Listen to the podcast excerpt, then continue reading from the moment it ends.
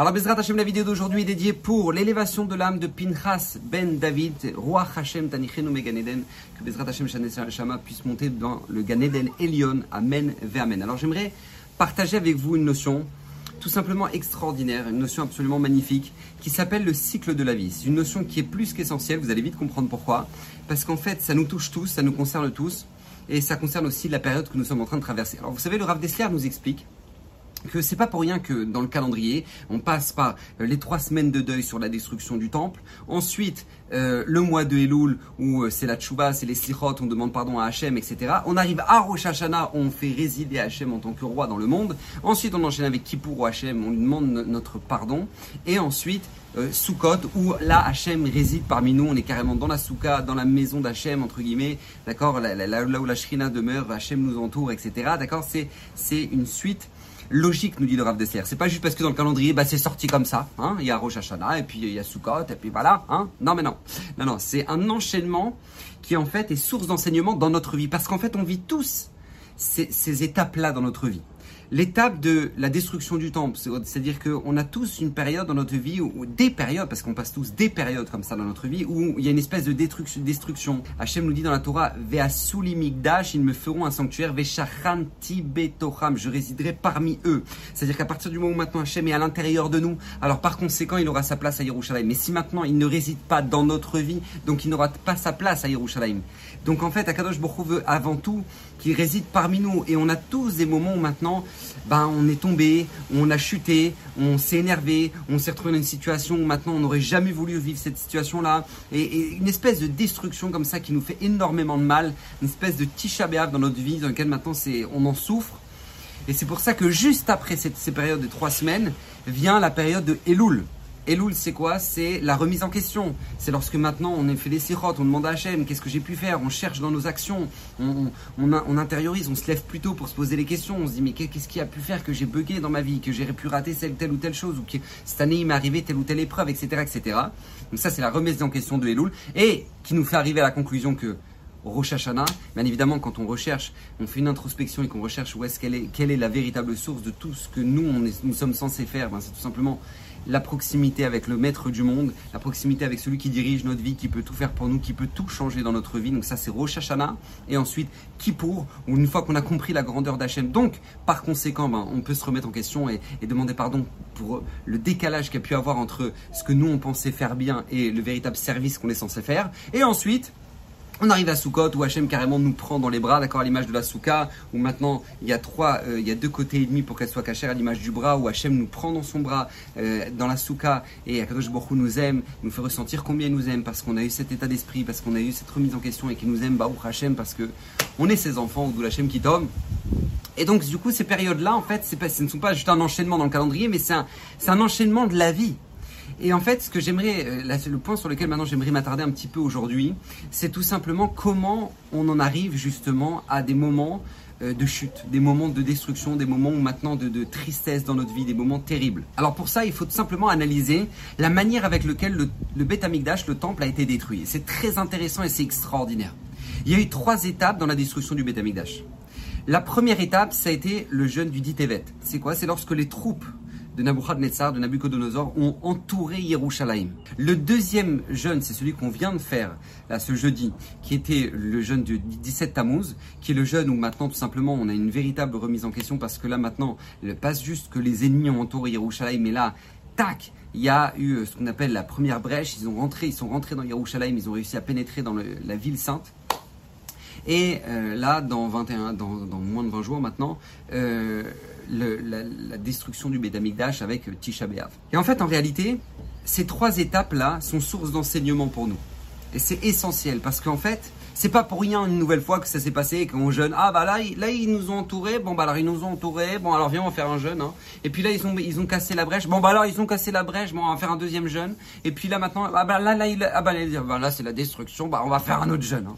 Non mais non c'est pas pour ça c'est parce qu'ici, nos chachamim, nos sages, veulent qu'on apprenne un enseignement extraordinaire dans notre vie. Que l'on sache que lorsque maintenant il y a une, ce qu'on appelle une destruction dans notre vie, c'est forcément qu'elle a été faite par étapes. C'est-à-dire que si jamais maintenant on arrive à un tisha ou maintenant par exemple ça peut être un divorce, ça peut être euh, qu'on ne finit par même plus faire Shabbat, cache-route, plus rien dans notre vie. On en arrive à faire des choses qui sont des valeurs essentielles dans notre vie, qu'on arrive à les transgresser parce que tout simplement, on en arrive à ne plus, justement, qu'elles soient, à ce que ces valeurs ne soient plus suffisamment importantes pour nous. Ou encore un gros moment d'angoisse dans lequel maintenant on a des crises d'angoisse, on n'est pas bien du tout, on n'arrive pas à dormir la nuit, etc. D'accord? Toutes ces, ces situations-là qui sont des situations, entre guillemets, destructives dans notre vie, pour qu'elles soient arrivées à cette étape-là, c'est forcément qu'il y a eu des étapes auparavant. Et ça, c'est extrêmement important parce que c'est ça le véritable message qu'on ne doit jamais oublier. C'est forcément qu'auparavant, il y a eu des étapes, il y a eu ce qu'on appelle l'installation de l'ennemi. C'est-à-dire que la première étape, c'est quoi? C'est lorsque tout simplement l'ennemi encercle Yerushalayim. Si maintenant on est arrivé, par exemple, quelques années plus tard, à une, angoisse totale dans notre vie, on dort plus la nuit, on n'arrive on plus à respirer, on a des crises c'est forcément qu'il y a quelques années, c'est créé ce qu'on appelle euh, la première peur, où l'ennemi a mis, euh, s'est installé autour de notre ville. Ensuite, la deuxième brèche, ça va être lorsque maintenant euh, il va y avoir des, on va être entouré de gens particulièrement stressants et angoissants. Et ensuite, on en arrive à l'angoisse totale. On n'est pas bien, on est perdu dans notre vie, on ne sait plus quoi faire. Ça, c'est le Tisha C'est forcément qu'il y a eu trois étapes. Pareil dans qu'une personne qui, mangeait cachère et qui ne mange, mange plus cachère. C'est pas venu du jour au lendemain. Vous savez que le Satan, il, vient pas avec un gros camembert et te dit oh, tiens, vas-y, camembert pas cachère, ça te dit? Je lui dis mais laisse-moi tranquille, moi je mange cachère, tu rigoles quoi? Non, c'est venu par étapes. Au début, ben, tu t'étais dans, une ambiance de travail où maintenant personne mangeait cachère. Ensuite, tu t'es retrouvé dans cette ambiance de, travail où toi tu ramenais tes petits plats. Et puis un jour, il y a eu la première brèche où tu as oublié de ramener ton plat pour manger euh, le midi. Et que là, tu as une ou un ami qui t'a dit non mais c'est bon allez vas-y mange c'est cachère et t'as commencé à manger. Après t'as dit bon bah ça va on peut commander des trucs ensemble. Et ta ta ta ta ta ta pam t'arrives à Tisha ou après euh, tu peux ne plus manger cachère du tout. En fait tu crois que c'est arrivé de comme ça mais non bah, c'est un choix personnel euh, moi je pense c'est pas important. Non. Et c'est pareil pour quelqu'un qui fait pas qui fait pas Shabbat. Mais moi je fais Shabbat mais mes, mes parents font Shabbat je ferai toujours Shabbat. Mais on n'en sait rien parce que moi j'en vois, par exemple, il y en a qui rentrent à l'armée ou qui se retrouvent dans l'université et qui se retrouvent dans des, situations très compliquées où ils sont entourés entourés de gens qui ne font pas Shabbat. Et eux, ils se disent, mais non, moi, je, vais faire Shabbat, mais t'inquiète pas. Et là, t'as tout le monde qui fume Shabbat, t'as tout le monde qui sont dans leur téléphone Shabbat, etc. Et toi, t'es dans cette ambiance-là, à chaque fois, à chaque fois, à chaque fois. Et à la fin, tac, à la première brèche, on te dit, ça va, détends-toi, juste regarde la vidéo, regarde, je te montre, tu cliques, tu cliques sur rien, regarde, juste, je te montre, regarde, ça, c'est pas grave, c'est pas grave, je te, je te la montre, regarde. Et toi, tu commences à regarder. Après, tu dis, bon, si je regarde, alors euh, pourquoi pas? Et puis après, tu commences à fumer. Et après, tu commences à. Et jusqu'au Tisha B'Av où il y a la destruction complète, où on ne fait plus du tout Shabbat. Les gens pensent, et c'est notre erreur, on pense que maintenant on s'est retrouvé une situation comme ça parce que voilà, c'est un choix, on, a, on y a réfléchi, euh, voilà, on a décidé. Mais il faut savoir que c'est pas du tout comme ça que ça fonctionne. Il faut savoir que c'est pas du tout comme ça que ça fonctionne. N'oubliez jamais cette règle que nous dit le Baal Shem Tov. Le Satan, il peut se donner 10 ans pour détruire une personne. Pour lui faire un Tisha B'Av dans sa vie. Le Satan, il peut se donner 20 ans, 30 ans. Mais il dit, au bout d'un moment, je l'aurai détruit. Vous savez, le Baal Shem il donne un exemple extraordinaire qu'on ne doit jamais oublier. Je vous conseille de raconter cette histoire-là autour de vous, à vos enfants, à vos proches, parce qu'elle est très très parlante. Il dit, il dit une fois, il y avait un pauvre. Un pauvre, il était dans la rue. Et puis il dit, y en a marre, c'est quoi cette vie dans la rue, j'en peux plus, je vais avoir une maison, moi, pourquoi j'ai pas de maison, euh, voilà, j'en ai marre, ça y est. Donc il commence à dire, bon, je vais économiser, je vais économiser petit à petit pour avoir, pour avoir de l'argent, et pour pouvoir acheter une maison. Donc il commence à économiser euro, euro après euro, et un euro, deux euros, trois euros, et à la fin, il a un sac de 1000 euros, il est déjà content. Après, il commence à continuer à économiser, hop, il a un deuxième sac de 1000 euros, il est encore plus content, il est, oh, il est, et là, il arrive avec deux sacs de deux, enfin, deux sacs de 1000 euros, donc il a 2000 en tout, et il arrive, et il dit, ah, ça y est, là, je vais pouvoir m'acheter ma maison. Et puis il arrive dans un endroit où maintenant il y a les, il y a les villottes, il y a, il il y a, des grandes maisons, des, des, propriétés incroyables et tout. Il arrive, il, visite comme ça, il regarde. Puis, euh, celle-là, là, ah, elle me parle, celle-là. Ah, je, j'en rêvais. Il sonne. Oui, bonjour, je voudrais parler au propriétaire, s'il vous plaît. Il dit oui, bonjour, c'est moi. Il dit voilà, ben, en fait, tout simplement, voilà, je vous fais une proposition d'achat parce que je, suis intéressé à avoir euh, acheté une maison. Il dit mais moi, elle n'est pas à vendre ma maison. bah, attendez, elle n'est pas à vendre, mais parce que vous connaissez pas le tarif. Parce que moi, je voulais avec ma proposition, je pense que vous y allez réfléchir deux fois. Alors il dit ah bon, c'est quoi votre proposition? Et regardez, hé, tac, deux sacs de 1000 euros. il dit mais vous rigolez quoi? 1000 euros? Mais même si je veux faire réparer le portail à l'entrée, ça me coûtera plus cher. De quoi tu parles? Mais qui vous êtes, vos birlal Et là, le pauvre, il dit quoi? Vous voulez, vous dire que je peux rien acheter là? Avec l'argent que j'ai? Il dit, mais vous pouvez rien acheter, vous rigolez ou quoi? Rien du tout. Même les, même les graviers pour, pour faire mon allée, je ne m'achète pas avec cet argent-là. De quoi vous parlez? Et là, le pauvre, il se met à pleurer. Il pleure Il pleure devant le riche comme ça. J'ai dit, qu'est-ce vous arrive, monsieur Il dit, non, mais ça fait tellement d'années que je suis en train d'économiser, que je suis en train de mettre de l'argent de côté pour m'en sortir, pour, pour essayer d'acheter une maison. Et maintenant, vous me dites comme ça, comme ça, comme si de rien n'était, que j'ai pas d'argent. Non, mais je peux pas. Et, là, le, le riche dit, mais excusez-moi, je voulais pas vous vexer, je voulais pas vous faire mal, je voulais pas, pardon, j'ai tout mon respect, pardon, pardon, pardon, c'était pas du tout mon intention, je voulais juste tout simplement vous, bah, je voulais juste tout simplement vous faire comprendre que non, je peux pas vous vendre ma maison. Il dit, ouais, voilà, je pourrais jamais m'acheter, je suis pauvre, je suis resté dans la rue toute ma vie. Et là, et là, le pauvre, il commençait à dire, et par contre, est-ce qu'au moins, au moins, voilà, je peux acheter un centimètre carré de votre mur? À l'entrée, voilà, un centimètre carré. Je vous me permettez de ça? Monsieur, il regarde, il y a un centimètre carré. Pourquoi vous l'achetez un centimètre carré? Ah, Voilà, pour moi, un centimètre carré. C'est pour dire au moins, même si j'ai pas une maison, j'ai une part dans une maison. Voilà, ça- ça va, ça Alors le riche, il dit, bah ok, si vous voulez, un centimètre carré. Ok, un centimètre carré. Donc il, donc il lui vend un centimètre carré. Là maintenant que le, le, le, le pauvre il est hyper content et tout, il a fait signer le contrat, tiens 2000 euros, 2000 euros le centimètre carré, ça va. Et donc là, euh, il, commence à donc pas au Prachem, il commence à partir heureux. Et là il, va dans, il va, il va au marché et puis là il revient avec des sachets, il sonne, ding ding, oui bonjour. Alors excusez-moi, j'ai encore des courses à faire, je voudrais juste poser, euh, poser mes courses. Il dit mais c'est quoi poser vos courses? De quoi vous parlez? Il attendez, vous avez pas vu? Et là tac, il sort un clou et il prend le marteau et pam pam pam, il commence à mettre un clou dans son centimètre carré. Il met un clou en centimètre carré. Le, le riche, il regarde, il dit, mais vous faites quoi là, monsieur? J'ai pas compris, c'est quoi le, c'est quoi le délire? Qu'est-ce que vous faites? Il dit, c'est à moi, c'est mon centimètre carré. Et tac, il commence à accrocher, accrocher les sachets. Il revient le lendemain, il récupère les sachets. Merci beaucoup, au revoir, tac. Et un jour, il vient, il ramène du poisson et il vient pas le chercher.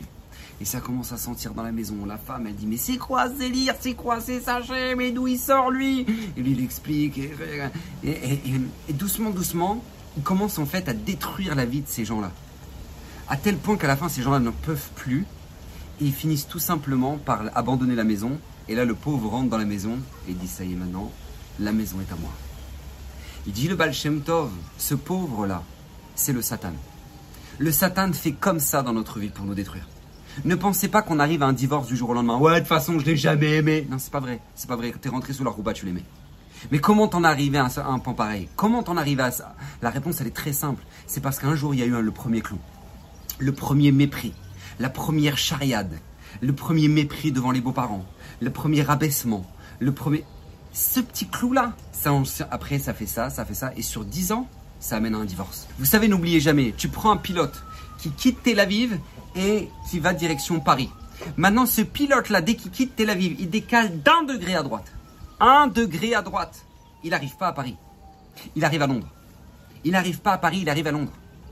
Pourquoi je vous dis ça Parce que c'est justement ça que vient nous apprendre justement ces trois jeunes sur la destruction du temple. Le dit Tevet, c'est justement les, troupes de Nebuchadnezzar qui ont entouré Jérusalem. Je pourrais dire, mais c'est bon, on a notre vie, on a de quoi manger. Ils avaient quoi, de quoi tenir des années comme ça. Je dis, c'est bon, on n'a pas besoin de dingue, on a besoin, tu, ils nous font peur, ou nous c'est Yerushalayim, Mirakodesh, on a le Betamigdash, on a tout ce qu'il faut. Et franchement, ils nous font peur. Tu crois qu'ils nous font peur?